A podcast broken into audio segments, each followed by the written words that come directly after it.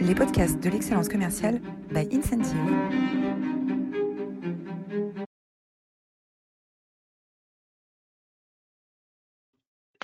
Bonjour à toutes, bonjour à tous et bienvenue dans cette nouvelle édition des masterclass de l'excellence commerciale. Aujourd'hui, j'ai l'immense plaisir d'accueillir un grand patron de la tech française, Thibaut Renouf. Bonjour Thibaut.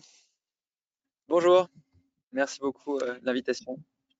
Alors, on va parler de, on va parler de partout, bien sûr, euh, ton entreprise. On va parler surtout euh, d'hypercroissance. On va parler de comment s'organiser. On va parler de méthodologie commerciale. On va passer, on va parler de, d'activer les, les, principes de la performance commerciale. Donc, que des sujets qui intéressent, euh, qui passionnent notre communauté.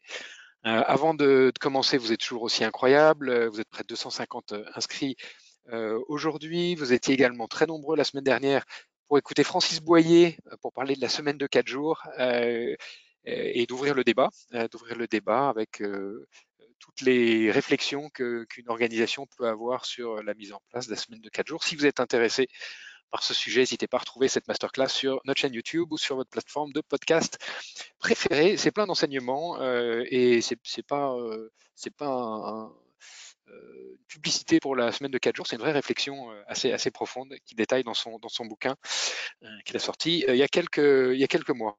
Voilà. les masterclass d'excellence commerciale sont rendus possibles par le soutien d'Incentive. Incentive, c'est une plateforme à destination des managers commerciaux des grandes organisations pour les aider à coacher, animer et motiver leurs équipes Incentive travaille aujourd'hui dans une vingtaine de pays euh, pour des euh, comptes dans la banque, l'assurance, les télécoms, les laboratoires pharmaceutiques ou la distribution. Voilà, la, page de publicité est terminée et on accueille euh, maintenant Thibaut. Est-ce que Jules, tu peux nous dresser le portrait de notre invité du jour? Oui, Thibaut Renaud, vous êtes un modèle de réussite entrepreneuriale, diplômé d'un master de management d'HEC. Vous exprimez vos qualités de leadership en dirigeant l'association junior conseil d'HEC. Euh, par la suite, en tant que stagiaire analyste en, fusion-acquisition euh, chez Rothschild, vous jouez un rôle dans des projets tels que des IPO et des fusions, démontrant votre expertise euh, dans la finance d'entreprise. Vous partez ensuite en Australie chez Advancy, un cabinet de conseil en stratégie, et vous rentrez en France en 2015 pour, rejoindre le BCG comme consultant senior dans les secteurs de la banque et des télécommunications. En 2017, vous rejoignez une startup de 10 personnes partout comme directeur financier. Vous voyez tout de suite le potentiel de ce spécialiste du marketing de proximité. Euh, chez Partout, vous aidez les points de vente physiques à renforcer leur marketing digital et leur présence sur les réseaux sociaux. Progressivement, vos responsabilités s'étendent et en 2019, vous en devenez le CEO.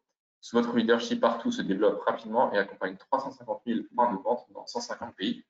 Vous êtes aussi investisseur dans une douzaine de startups euh, et vous aimez partager votre expérience euh, et les leçons que vous avez apprises. En 2020, vous, vous cofondez Follow Tribes, un blog très suivi où vous partagez les secrets de la croissance. Thibaut, c'est un plaisir de vous recevoir aujourd'hui. Euh, n'hésitez surtout pas à poser vos questions à Thibaut dans l'espace questions euh, et commentaires sur le live LinkedIn ou GoToWebinar. Euh, il y répondra en fin d'entretien. Merci.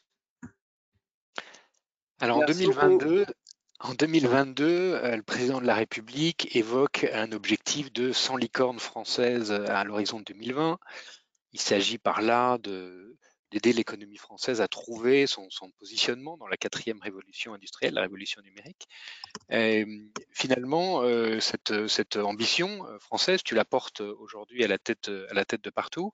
Euh, qu'est-ce qui t'a animé pour écrire ce livre? Bah, Il y a pas mal de choses qui m'ont animé pour écrire ce livre. Au départ, en fait, j'ai beaucoup échangé avec des gens euh, donc, euh, je prenais des cafés. En fait, au début de partout, euh, on se posait pas mal de questions sur comment structurer l'équipe commerciale, comment structurer la société. Et j'ai commencé à beaucoup échanger avec des gens pour leur demander comment ça fonctionnait chez eux. Et j'ai commencé à chaque fois, après ces échanges, à bah, faire des résumés de ces échanges et aussi lire des articles sur Harvard Business Review, sur Internet, sur des blogs de fonds, etc. Et au bout d'un moment, ces articles que j'écrivais au départ pour moi, j'ai commencé à les publier euh, sur, euh, bah, sur des blogs euh, externes.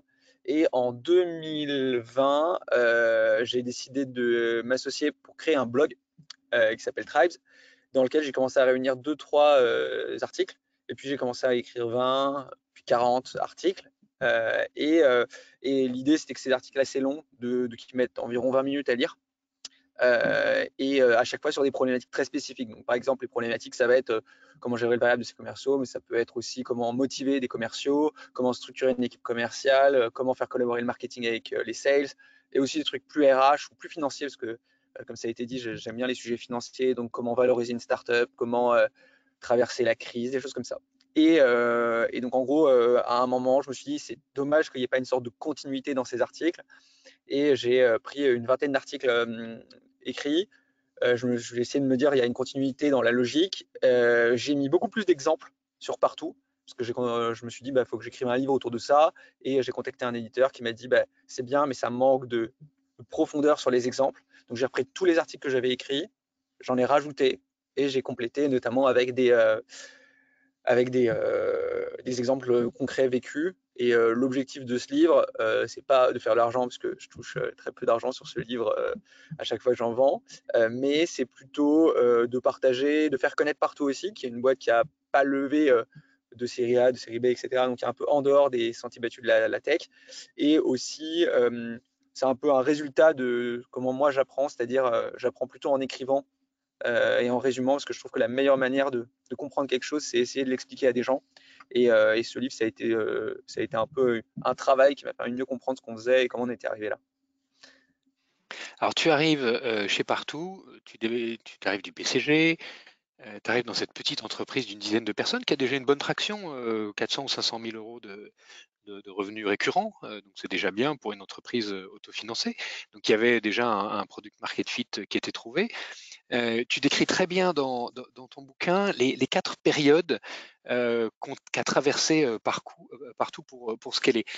ça commence par un, état d'esprit sales où on vend, on vend, on vend, peu importe ce qu'on ce qu'on a derrière, la qualité de la techno, on, est là pour, on, est, on est là pour vendre. Et cet état d'esprit, il est resté tout au long de la vie de partout. Alors, je pense que c'est le, le, point, il est de se dire on va essayer de vendre pour justement améliorer la techno. Il euh, faut savoir qu'à ce moment-là, euh, le, ce qu'on vend, nous, c'est euh, de la mise à jour d'informations sur Internet. À ce moment-là, il n'y a pas d'acteur qui le fait mieux que nous et on ne le fait pas encore très bien. Donc, on vient déjà résoudre un problème avec une techno, tu l'as dit, qui était au départ naissante.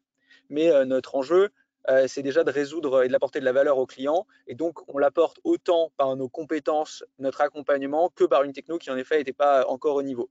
Et donc, ce que je raconte dans l'histoire, c'est plutôt que de lever beaucoup d'argent et de euh, d'essayer de, développer tout ça. En fait, on a fait un peu, euh, on a vendu, on a construit avec nos clients la, solution en se finançant avec nos clients et euh, en, étant uniquement focalisé sur le business et sur la vente et sur donc répondre à, un client plutôt que sur la partie levée de fonds. la boîte, elle a été créée en 2014 par Thibault Lévy-Martin, qui est mon associé. et, donc moi, j'ai rejoint en 2017, comme tu le disais, donc trois ans. au bout de trois ans, on faisait 500 000 euros de revenus récurrents. Et entre trois ans et aujourd'hui, tu vois, c'est passé de 500 000 à 32 millions. Et, donc, on a une grosse croissance. L'année 2022, on, est, on a fait 70% de croissance des revenus. et donc, les, différentes étapes, elles sont assez logiques en soi, parce que d'abord, c'était bah, financer un peu la, boîte en répondant à un besoin, en faisant les choses assez manuellement.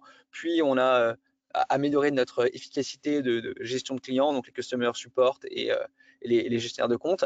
Ensuite, il y a là, dans cette étape, c'est intéressant. Tu dis, on était, on a développé cette, cette philosophie customer centric euh, en, réaction finalement à cet état d'esprit sales où vous aviez vendu beaucoup, beaucoup, beaucoup. Donc il y avait beaucoup de clients qui étaient euh, la plupart contents et puis d'autres un peu moins contents. Et vous avez dit, allez, euh, ça fait partie de notre exigence.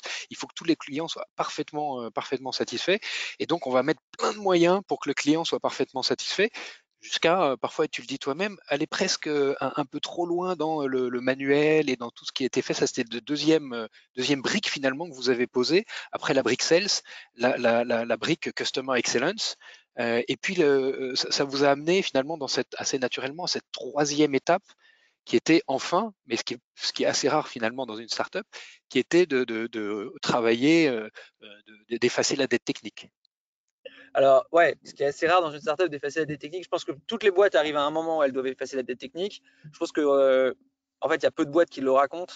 Euh, il y a quelques boîtes là qui commencent à le raconter, euh, des boîtes comme Tiller ou comme Brigade. En fait, il n'y a pas de boîte qui, à un jour, se retrouve pas dans cette situation dans laquelle on s'est retrouvé, c'est-à-dire avoir une, technologie qui répond à un besoin mais qui ne scale pas, c'est-à-dire qu'il n'y a pas les fondamentaux de structure pour justement bah, passer à l'échelle, comme on dit en français, c'est-à-dire qu'on avait, je sais pas, 10 000 clients, points de vente, et le but c'était de passer à 300 000. Et donc il y a plein d'enjeux. il faut que les boutons soient. en fait, s'il y a une erreur quand il y a 500 clients, 500 bah, points de vente, c'est pas très grave, mais quand il y a 300 000, 1%, bah, ça fait quand même 3000 clients. Quoi. Donc, donc c'est assez. En fait, la problématique de, ça, ça a été de, de, tout reconstruire. et aujourd'hui, on a la, meilleure techno, je pense, au monde sur ce projet. Et, et, je pense qu'on l'a réussi parce que justement, on a commencé à développer assez lentement. La boîte, la boîte elle, elle, oui, en bout de trois ans, on était à 400 000. Donc aujourd'hui, si tu regardes des startups, la majorité des startups, au bout d'un an, elles font un million. Euh, dans ces eaux-là. Et donc, euh, il y a une sorte de, rapidité de développement qui fait qu'elles n'ont pas le temps de se reposer et de se dire mince, qu'est-ce que j'ai fait un peu de travers? Nous, on a vécu cette phase en 2017-2018 qui a été assez dure, mais qui nous a forcé à nous remettre en question et à effacer un peu, euh, comme tu dis, la technique, c'est-à-dire bah, ce qu'on appelle refactorer, c'est en fait on détruit ce qu'on a fait, on le reconstruit mieux et on fait ça bah, en fait partie par partie de l'application, tout en continuant à, grandir, à, le vendre à des clients. Et au bout de un an, donc 2019, on avait quasiment, on avait effacé notre technique, c'est-à-dire qu'on avait une technologie qui était hyper stable et qui permet ensuite de, rajouter des fonctionnalités et de garder cette stabilité parce que ça fait partie presque d'un traumatisme historique de la boîte et donc une force parce qu'aujourd'hui on est la boîte qui développe. En fait, développer bien, c'est développer plus lentement au début et plus rapidement ensuite. Euh, plus on développe vite au début, moins on va ensuite être capable de développer vite ensuite. Donc il y a vraiment un trade-off entre court terme et long terme. Et, euh, ça a été une période, ouais, comme tu le dis, euh, compliquée et en même temps hyper structurante pour partout. Donc une première brique, l'état d'esprit sales. Une deuxième brique, l'état d'esprit orienté client pour compenser les excès de on vend à tout prix. Ensuite, une troisième brique avec un produit capable de scaler. Et la quatrième étape, c'est, tu parles d'équipe transverse. Ouais, bah, je pense que c'est, enfin, ça, c'est pour ceux qui ont vécu ça au, on va prendre chaque étape et chaque étape a des enjeux. un des enjeux qu'on a eu, c'est ensuite en les équipes transverses chez partout, c'est ce qu'on appelle dans les plus grosses boîtes DGNA, donc General Administration donc ça va être euh, la finance, ça va être les RH, ça va être les opérations, euh, ça va être euh, le légal, toutes ces choses-là. Et, donc notre, la, quatrième étape a été pas mal de, se de focaliser sur les people, donc les, employés, en travaillant sur ben, faire monter le management en compétences, faire de la formation sur le feedback, faire, on a, recruté nos premiers, ce qu'on appelle HRBP dans les, dans les grandes boîtes, ou, aussi on appelle ça People Experience, donc c'est des RH de proximité. Euh, on a euh, structuré beaucoup mieux notre, équipe de recruteurs qu'on appelle Talent Acquisition, parce qu'on est passé de 200 à 400 collaborateurs en 2022. Donc, euh, ça fait, ouais, par mois, ça fait une vingtaine de personnes qui arrivent par mois. donc il y, a pas mal de choses à travailler sur comment, une fois que j'ai des clients qui arrivent régulièrement, donc de l'argent qui, progresse, que je les traite bien parce que justement, je fais j'ai beaucoup investi dans l'accompagnement et on, la boîte a beaucoup investi. La techno marche. Maintenant, il faut que ben, la structure globale de la boîte fonctionne. Et donc, on a fait beaucoup les RH. Euh, ensuite, on est passé un peu sur les ops. Et là, en ce moment, on est plutôt sur les sujets financiers. Euh, bah, de toute façon, beaucoup de gens en ce moment sont sur les sujets financiers, mais ça veut dire quoi? C'est euh, tout ce qui est montant de FAE, donc tout ce qui est BFR, tout ce qui est DSO, tout ce qui est regarder en fait tous ces termes techniques qui, qui sous-tendent en fait une boîte maintenant qui fait plus de 30 millions et donc on commence à, avoir des enjeux euh, de cash, des enjeux euh, même de, euh, légaux, parce qu'on est présent dans 150 pays, on est leader en Amérique latine, on est leader au Moyen-Orient. donc, comment, comment on fait pour rapatrier de l'argent du Mexique quand on a des clients qui nous payent là-bas Comment je fais mes prix de transfert Et en tant qu'entrepreneur, je pense que nous, ce qu'on a, ce qu'on a commencé à bien apprendre à faire, c'est, comme tu disais, la vente, la gestion de la tech et la gestion des clients. Puis à un moment, euh, on est passé sur, euh, dans une boîte qui, a plusieurs centaines de personnes sur euh, d'autres enjeux qui vont être des enjeux financiers, des enjeux RH et potentiellement des enjeux légaux. Et, je pense que si, enfin, plus titre personnel, avec mon associé Thibault Lévy-Martin, qui, est le fondateur, on a eu des enjeux de compétences de leadership, de prise de parole en public, etc., qui ont été aussi hyper enrichissantes pour nous. Alors j'ai une question personnelle c'est euh, tu arrives comme, euh, comme CFO et puis trois ans plus tard, tu prends la place de ton CEO. comment ça se passe une transition comme ça? Humainement, c'est pas facile, non? Non, comment ça s'est passé? Parce que c'est pour que ça soit très clair. En gros, on est deux à gérer la boîte aujourd'hui. Donc, on est deux associés, deux co-CEO. Euh, ce qui s'est passé, c'est qu'en interne, on a, mon associé à un moment euh, a dit euh, qu'il voulait passer CEO. Donc, j'étais annoncé en interne après un an, un an et demi. et j'ai repris pas mal de, sujets. en fait, je pense que l'enjeu principal, c'est de se dire on, est une on est des first-time entrepreneurs. Donc, même si mon CV a été détaillé, moi, quand je suis arrivé chez Partout, j'avais deux ans d'expérience. Euh, donc à partir de ça, euh, quand on a deux ans d'expérience et puis pas d'autres expériences avant, euh, gérer une boîte de 400 personnes, c'est pas facile. Et, et, surtout quand il y a 200 personnes qui arrivent en un an. Et donc notre, pour, pour répondre à ta question, parce qu'on pourrait se poser la question, est-ce qu'on s'est marché sur les pieds? Non. en fait, pour, trois raisons. la première, c'est qu'il y avait assez de travail pour tout le monde. Euh, pour deux en tout cas. Euh, la deuxième, c'est qu'on s'est bien réparti les rôles. Euh, donc lui, il va plutôt gérer la partie tech et produit et une, filiale qui est la partie petit commerçant. Moi, j'ai plutôt géré encore avec une composante finance, opération et, et sales grand compte. donc plutôt la partie grand compte. Donc déjà, on avait des, périmètres qui étaient bien, bien séparés. Donc si je résume ce que je disais, donc les trois points, c'était euh, le, premier, euh, il y avait assez de taf. Le deuxième, on s'est bien réparti. Et le troisième, c'est qu'on s'entend très bien. Euh, et on a chacun des compétences et des. je pense que le truc le principal, c'est de bien s'entendre et d'avoir des compétences différentes. typiquement, moi, j'aime pas du tout la vidéo, je préfère l'écrit. Donc là, je fais cette vidéo avec plaisir. Mais lui, il va plutôt faire les comme vidéo. Il va aussi faire les relations investisseurs. Là où moi, je vais plutôt faire les relations externes. Euh, et euh, lui va plutôt, euh, je sais pas, fixer des objectifs et moi je vais plutôt piloter les projets. Donc en fait, on a vraiment une complémentarité qui est forte et, et je pense que le, modèle de deux CEO est souvent décrié ou encensé. je pense que ça dépend surtout des personnes qui, forment le binôme et de leur capacité à, rester alignées, surtout dans des périodes qui ne sont pas faciles comme celles qu'on vit en ce moment. Et être, et être complémentaire. alors, tu, ce livre, tu l'as écrit pour les entrepreneurs il est euh, à la fois très concret pour euh, des néophytes qui sont à la tête de startups qui veulent, qui veulent scaler et, très complet pour surprendre des experts de la vente. donc il est, vraiment, vraiment passionnant à lire. Tu, as trois, grandes, trois grands sujets dans ce, livre. Il y a le premier sujet autour de comment bien s'organiser pour scaler. Ensuite, euh, comme tu parles de méthodologie de vente, hein, tu redécris la, méthode médique qui est, bien connue, euh, tu parles de négociation, et puis après, tu, tu, parles de, des principes de levier, euh, de levier de performance commerciale. On va commencer par l'organisation. Toi, tu commences chez Partout, on te donne un rôle commercial, enfin tu te donnes un rôle commercial, tu dis bah, pour piloter une équipe commerciale, il faut avoir été commercial, et donc je vais commencer à vendre. Ouais, alors c'est plutôt Thibaut, donc on, s'appelle tous les deux Thibaut, ce qui n'est pas facile, mais euh, c'est plutôt Thibaut qui m'a dit euh, qu'il fallait que je vende. Euh, bah, C'était à l'époque où bah, on, était ce qu'on appelle bootstrap, c'est-à-dire sans lever de fonds. On est monté sans financement jusqu'à 3,5 millions, donc quand même assez élevé. Et donc il fallait vendre, et donc Thibaut m'a demandé de, de, vendre, et je pense que c'est à ce moment-là où j'ai pris goût de la vente. je trouve ça hyper intéressant comme, métier.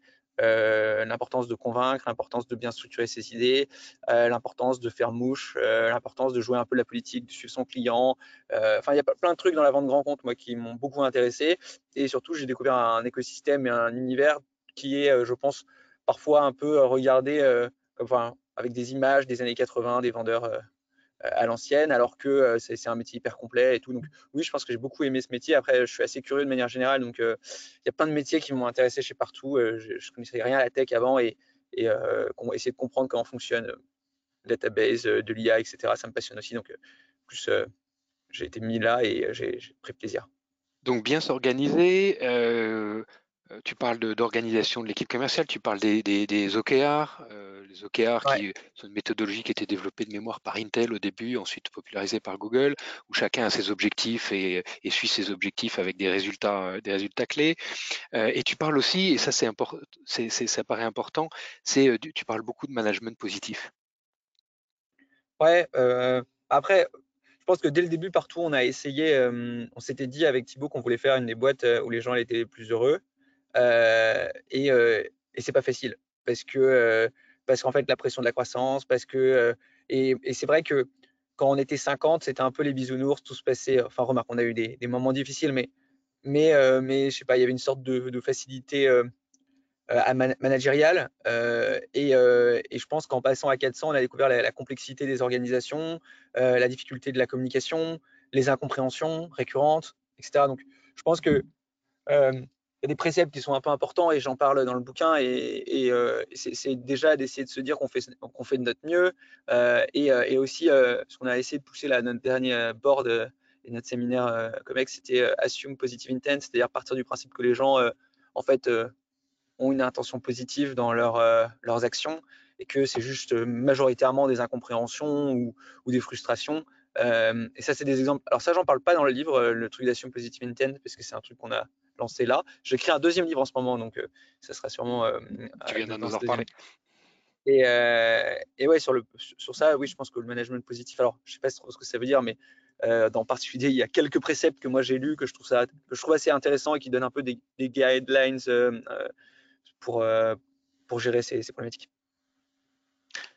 Dans la deuxième partie, tu décris la manière de vente méthodique. Alors, tu t'intéresses plus particulièrement à la vente, alors bien sûr B2B et plutôt ETI e grand compte, hein, avec une, méthodologie qui s'appelle euh, MEDIC, qui est euh, assez largement euh, répandue dans les, dans les organisations. ce qui est intéressant, c'est qu'à très rapidement, tu t'adaptes le CRM pour inscrire cette méthodologie dans le quotidien et dans les informations que doivent récolter les commerciaux. Ouais, peut-être pour ce point-là, parce que donc moi je ne suis pas directeur commercial et c'est Vincent Goyer qui est directeur commercial de partout. C'est lui qui gère aujourd'hui une centaine de commerciaux. Et euh, tout ce que j'ai mis sur cette partie médique euh, vient principalement de lui. Euh, et lui, fait des formations médiques via une structure qui s'appelle Train My Team. Et, beaucoup de choses que, que, j'ai appris de la vente viennent de lui. Donc, je voudrais peut-être lui faire une petite dédicace sur ce point-là. donc, c'est Vincent Poirier. et, et, c'est assez intéressant comme manière. En fait, ce qui est intéressant dans tous ces frameworks, au-delà au-delà de l'aspect purement théorique, c'est que bah, en fait, ça donne une vraie grille de lecture et euh, ça permet en fait de se poser les bonnes questions au bon moment. Et donc, moi, je trouve ça très intéressant comme manière de penser. J'aime beaucoup les frameworks de manière générale parce que ça permet juste de clarifier une pensée euh, et, euh, et de, aussi d'aligner les manières de faire. Et je pense que c'est ça que, qu'on a réussi à faire à un moment. Alors là, on est challengé parce qu'on a beaucoup recruté et que maintenant, est-ce qu'on peut appliquer les mêmes méthodes en Espagne, en Italie ou en Allemagne? Pas sûr. mais en tout cas, c'est Vincent qui définit, c'était, je sais plus, local, global, global quelque chose et local approach. Enfin, gros, essayer de, combiner. Je l'ai plus, mais je la retrouverai. stratégie, local approach, think local, act, enfin think global, act local. Ouais, en, gros, essayer de définir des grands principes de, vente et ensuite de, les adapter un peu plus au local, mais, mais essayer de, trouver le juste milieu, je pense, entre les deux. Et la méthode médique en, en elle-même, est assez euh, paramétrable, enfin, et, pour, pour, être défini pour l'ensemble de l'entreprise et un peu euh, euh, appliqué dans les approches et dans la structure des rendez-vous aux, différenciations locales.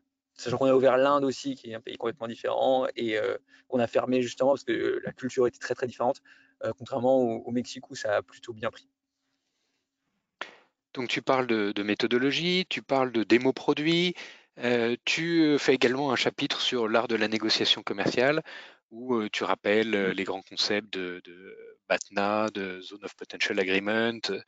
ce, qui est, intéressant, c'est aussi ton approche, et ça peut-être tu peux nous en parler, comment vous avez vécu ça chez, partout sur les grands comptes, de Land and Expand. Est-ce que tu peux expliquer ce que c'est ce que, que Land and Expand?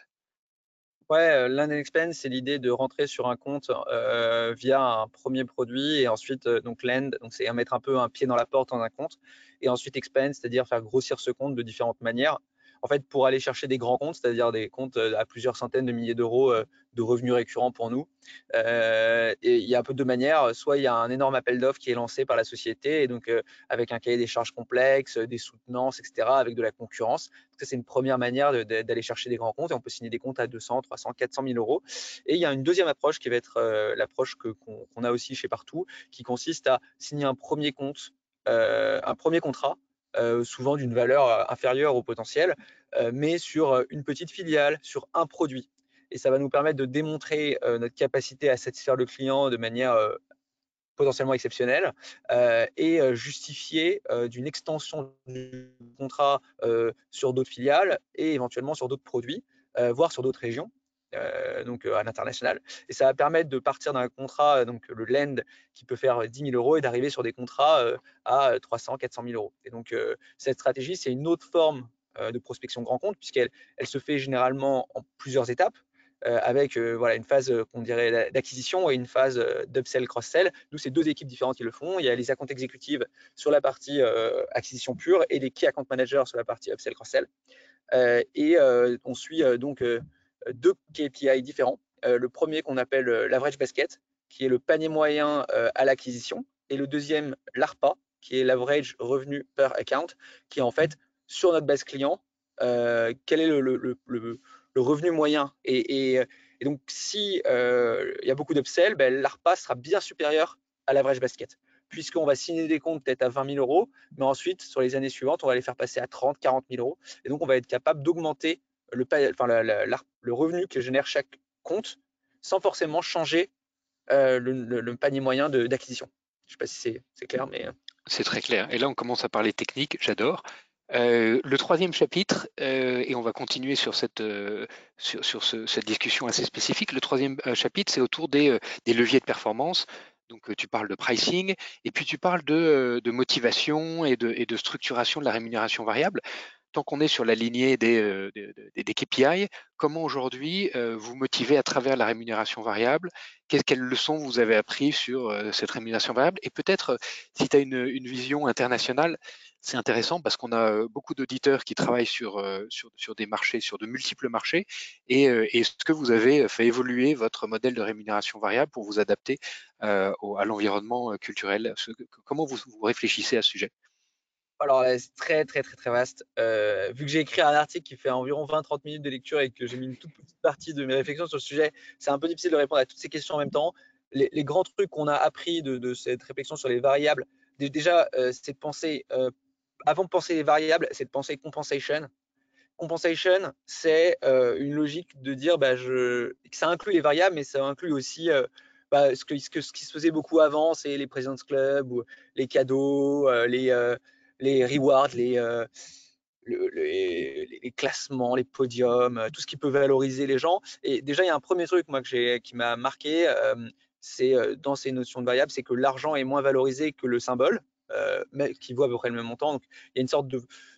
Le, variable est autant un symbole euh, euh, de, de, réussite et de, performance que une possibilité pour la personne de se faire plaisir à, côté. Donc, il y a, je trouve que le variable a une logique aussi enfin, symbolique, et je pense que c'est une fierté pour les gens. Et donc, nous, on essaye de faire aussi toute une partie un peu plus challenge avec des jeux, des, choses comme ça. Je pense que les gens aiment bien faire le challenge et les sales aiment bien. En tout cas, moi, ce qu'on voit chez partout, c'est qu'on a des personnes qui sont comme ça. Donc ça, c'est une première réflexion, c'est la notion de challenge, la notion de reward et la, vision de la compensation au-delà de la pure rémunération variable. Il y a une deuxième, euh, deuxième chose qu'on a regardé qui a été euh, quelle est la part que tu mets en fixe versus variable, en gros le risque que tu prends en fonction de ta typologie de, sales, de la durée de ton cycle de vente. Euh, donc ça, on l'a fait évoluer. Avant, on avait plus de variables que maintenant et des fixes beaucoup plus faibles. On a aussi des réflexions autour de comment, comment le variable permet d'aligner les objectifs des sales avec les objectifs de l'entreprise. Donc, nous, on a un intérêt, par exemple, à signer sur plusieurs années. Et donc, est-ce qu'on fait changer le variable si les contrats sont signés sur 2-3 ans? Est-ce qu'on fait changer le variable si euh, le client, euh, je sais pas, euh, on a aussi mis un truc qui est assez intéressant, c'est si le sales est expérimenté dans partout. C'est-à-dire qu'au bout de trois, on a un problème qui est que les sales, au bout de 2-3 ans, ils partent. Dans certaines boîtes, ils partent au bout d'un an. Nous, on a créé un truc où, en fonction de ton expérience dans la boîte, tu vas gagner des points de pourcentage. Et donc, si tu signes un deal de 100K et que ça fait trois ans que tu es chez partout, tu toucheras plus, voire bien plus, parce que tu es des accélérateurs, que si tu, vends la même chose et que tu es là depuis qu'un an. Et donc ça pousse les gens à rester plus longtemps, ce qui est aussi, un, enfin, le turnover pour les directeurs commerciaux est un enjeu, je pense, stratégique. Et après, il y a aussi des notions qui sont très importantes pour nous, qui sont les notions de d'accélérateur. Donc, euh, enfin, voilà. après, il y a plein de concepts, éviter le ratcheting. Enfin, c'est une Enfin, le, variable en tant que tel est un vrai sujet et, et, je pense que ça c'est intéressant comme plein plein d'autres points à regarder. Et pour l'international, on a plutôt une vision générale. ce qu'on fait varier pour que ce soit entre l'international et, la France, on fera varier la saisonnalité des ventes. Donc, par exemple, prendre en compte le ramadan, prendre en compte le carnaval de Rio, parce que ça affecte, en fait. Et ça, c'est assez particulier à voir, mais ça veut dire que il n'y a pas la même saisonnalité. En France, l'été, il n'y a rien. Dans d'autres pays, l'été, il y a plein de ventes, en fait. Ça, c'est un premier truc qu'on a fait varier. on a aussi fait varier, je sais plus ce qu'on a fait. On a fait varier quelques autres trucs. Bah, en fait, les gens ne payent pas au même moment, les gens ne vont pas signer les mêmes types de contrats. voilà, donc on a fait varier certains, certains aspects. Aujourd'hui, vous avez combien de, de typologies d'organisation commerciale Votre segmentation commerciale, c'est combien de segments? Bah, on est, on est euh, structuré, tu as des BDR, des account exec et des CAM. Donc on a trois strates. Et après, on a des customer success qui sont plutôt sur la partie gestion client et des customer care qui sont sur la partie support. En fait, c'est la euh, même organisation qui gère des petits comptes et des grands comptes, mais avec des, profils différents. Non, parce qu'en fait, tu as toute une partie. Donc, nous, on fait euh, environ 7 millions sur la partie small and medium business, qui sont des petits commerçants, fleuriste, etc.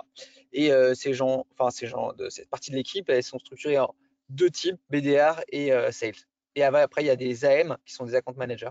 Donc, tu as une petite différence, mais finalement, c'est un peu toujours la même chose. C'est des gens qui prennent des rendez-vous, des gens qui signent des clients et des gens qui s'en occupent et des gens qui les upsell. Voilà, de manière très structurée. C'est très clair. C'est très clair. en conclusion, tu parles, tu parles du sentiment d'avancer euh, pour euh, chaque, euh, chaque partie prenante. Est-ce que tu peux nous en, nous, en parler Comment tu fais vivre au quotidien ce sentiment collectif de faire partie d'une équipe qui gagne et qui avance tous ensemble? Bah, déjà, c'est un truc un peu de boîte et de, c'est clairement tout le management qui essaie de travailler là-dessus. je pense que bah, la vie de quelqu'un, elle est structurée dans la temporalité, c'est-à-dire essayer de se dire où on était hier et où on est aujourd'hui, même si ça n'a pas trop de sens, mais de, voilà, de voir, d'avoir le sentiment d'avancer. Je trouve que c'est un terme qui est un peu particulier parce que est-ce qu'on avance vers autre chose que, la fin, mais, mais, euh, mais en tout cas, euh, donner le sentiment qu'on est en train de construire quelque chose. Ça, c'est un peu ce que je mets à la fin. Euh, c'était plus des réflexions presque un peu genre générale en me disant qu'on avait tous un peu une âme de bâtisseur, qu'on avait tous envie de construire quelque chose, on a tous envie de laisser quelque chose derrière soi. Et, je, trouve que le, que l'entreprise en tant que telle, même dans le terme, c'est il y, a une sorte de, construction et de, quelque chose. Et, je pense que ce qu'on a essayé de travailler, c'est la fierté euh, que quelqu'un peut avoir sur le, travail accompli. C'est assez marrant. Moi, je vois parfois des posts LinkedIn de des sales qui disent bah, j'ai vendu X milliers d'euros grâce à enfin, chez partout. Et euh, depuis que je suis arrivé, la boîte a fait tant, tant, tant. En fait, une sorte de participation à un projet de croissance. Euh, et justement, à la fin, il y a toute cette question de croissance, pourquoi la croissance, etc.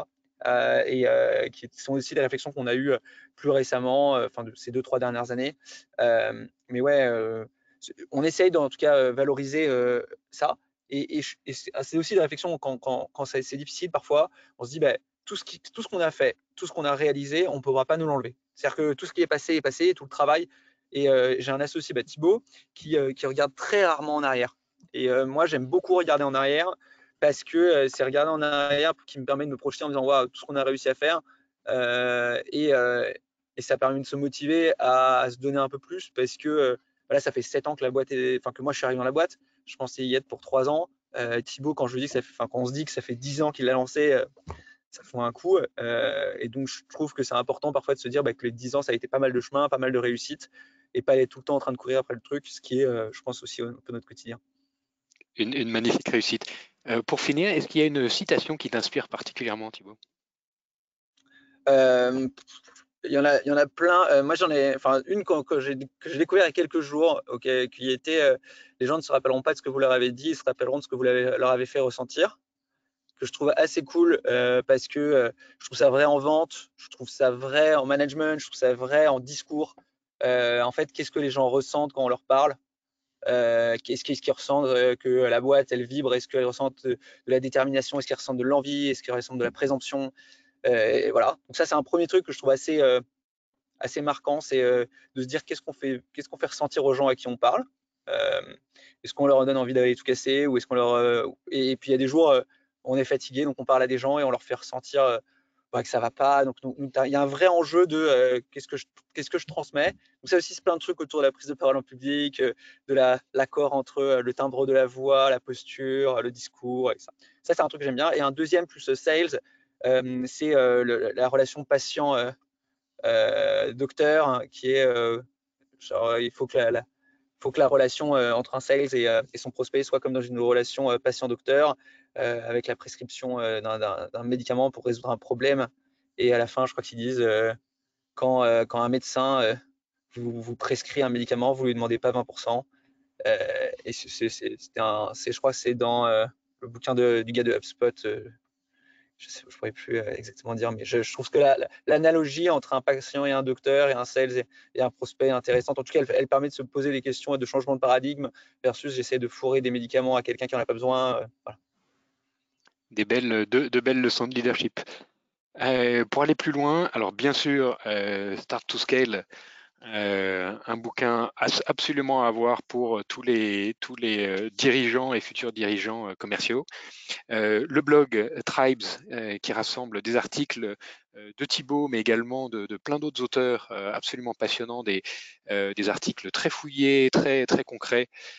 c'est sur followtribes.io. Et puis, euh, quelques ouvrages que tu cites euh, à la fin de, Start to Scale, euh, Trailblazer de Marc Benioff, l'immense aventure, l'immense entrepreneur à la tête du succès de, Salesforce. Sales Strategy Playbook de Steve Martin. Steve Martin, c'est le fondateur d'un programme de training aux États-Unis très successful et qui donne des exercices, des cas concrets, voilà, une, référence en la matière. Euh, euh, How Great Leaders Inspire Action, euh, un talk, un, TED Talk de du célèbre Simon Sinek qu'on cite souvent dans, dans, les masterclass. et voilà, et si vous devez partir, ben, on vous demande, on vous donne rendez-vous la semaine prochaine avec Marie Beauchesne pour parler de personal branding. et si vous pouvez rester avec nous, ben, Thibault, on sera ravi de te garder encore quelques minutes pour répondre aux questions de nos auditeurs. Est-ce que, euh, Jules, on a euh, déjà des questions euh, Vous pouvez les poser directement sur GoToWebinar. Oui, Jeanne demande, je travaille dans un grand groupe d'assurance et nous, nous cherchons d'excellents clients. Est-ce que vous aurez des conseils? Alors, si ce, grand groupe d'assurance clients a, des points de vente et il y a, il y a de la, les agences, euh, ben, l'excellence, euh, elle peut passer par des solutions euh, comme partout. de manière générale, le conseil, moi je pense que bah, plus, plus, plus, globalement, je trouve que un des trucs que moi je vois de plus en plus, c'est la notion de, se rapprocher du client et d'écouter des calls et de. Je trouve ça. Il y a pas mal. Je sais pas s'il y en a qui aiment bien tout ce qui est toyotisme, mais en gros, le toyotisme, c'est c'est un truc que j'ai appris à découvrir et c'est un peu de ça dont vient euh, les concepts de Lean Startup. Mais concrètement, euh, euh, il y a un concept dans le toyotisme qui est le Gamba Walk, qui consiste à en fait aller dans une usine et marcher pour aller regarder comment les gens font les choses dans l'usine et d'améliorer ce petit truc que la personne met trois gestes alors qu'en fait c'est absurde parce qu'on pourrait investir un peu d'argent pour améliorer ça, etc. Donc pour les sujets de grands groupes d'assurance et, d'ailleurs pas mal de nos clients chez Partout, euh, qui a rien à voir avec ce qu'on fait chez Partout, hein, qui, est, là du référencement de points de vente. Mais si je devais donner un conseil, je dirais ouais, écoutez les calls euh, clients. Euh, on a fait ça, nous, en tant que dirigeant, c'est d'aller. Enfin, Thibaut, mon associé, il a fait ça. Il a, il a fait une journée au support. Je pense que ça remet les idées en place sur, sur plein de choses. Et, et c'est ce que moi, et ça, c'est aussi un point, c'est pourquoi je fais de la vente, c'est autant parce que ça permet potentiellement d'accélérer le cycle de vente, mais même presque beaucoup plus parce que ça me permet de parler à des clients en direct. Et donc, quand on est euh, responsable de l'expérience client, quand on est responsable de ces métiers-là, euh, le concept de Gambal Walk, euh, mais, qui, est, nous on fait, on appelle ça vie ma vie ou des choses comme ça, je sais partout. Et, et, ces concepts-là, ils permettent en fait de créer beaucoup plus de proximité avec le client et parfois de sortir de cette tour d'ivoire qui sont un peu phrases un peu galvaudées, mais, mais qui à mon avis est assez réelle. J'ai Marine qui demande quelle est votre secret sauce pour avoir fait autant de croissance rapidement euh? Euh, la secret sauce pour ça, euh, tout est dans le livre. Non, plus, plus, globalement, il y a plein de sujets.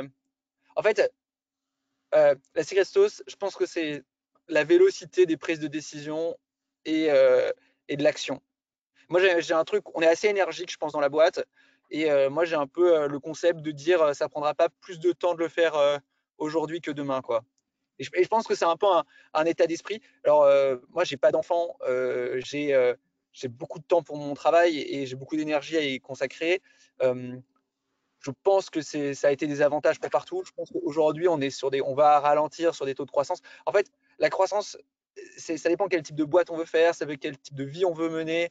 Euh, on a plein de gens aujourd'hui qui commencent à avoir 30, 33, 35, qui commencent à avoir des vies de famille, etc. Donc, est-ce que euh, là, euh, si je remonte ou si on remonte une boîte, on a envie de faire la même chose Est-ce qu'on tiendra? Bah, Je pense que ce sera plus une boîte avec où on aura l'expérience, on recrutera donc.